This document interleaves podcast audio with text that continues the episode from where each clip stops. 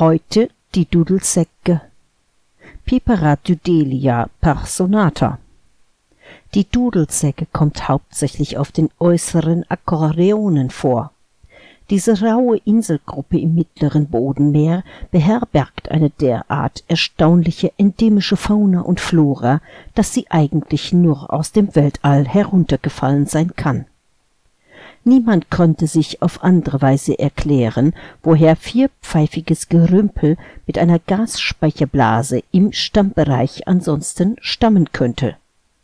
Und diejenigen, die versuchen, es ohne Weltraumhypothese zu erklären, ernten allemal mehr als nur schräge Blicke und müssen sich gefallen lassen, dass Saufkumpanen in den Kneipen von ihnen deutlich abrücken, sobald sie das Thema anschneiden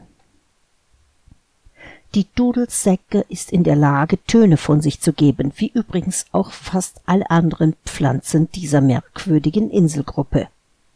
Sie tönt allerdings nicht nur, sondern scheint regelrechte Signale von sich zu geben. Scherzweise nannte ein Forscher der Akkordeonenexpedition das Ganze mal Schottenrock.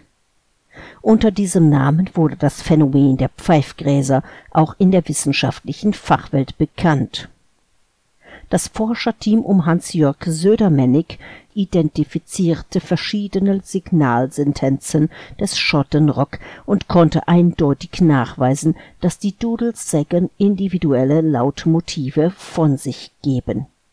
Der Verdacht liegt nahe, dass Dudelsäggen sich gegenseitig an den Lautfolgen persönlich erkennen können. Dies wäre für Pflanzen neu und einmalig, da diesen für gewöhnlich nicht das Konzept der akustischen Persönlichkeit zugestanden wird. Jedoch reagieren die Dudelsäcken auf Lautäußerungen ihrer Nachbarn für gewöhnlich nicht besonders aufgeregt, höchstens raschelt mal eine im plötzlichen Luftzug etwas heftiger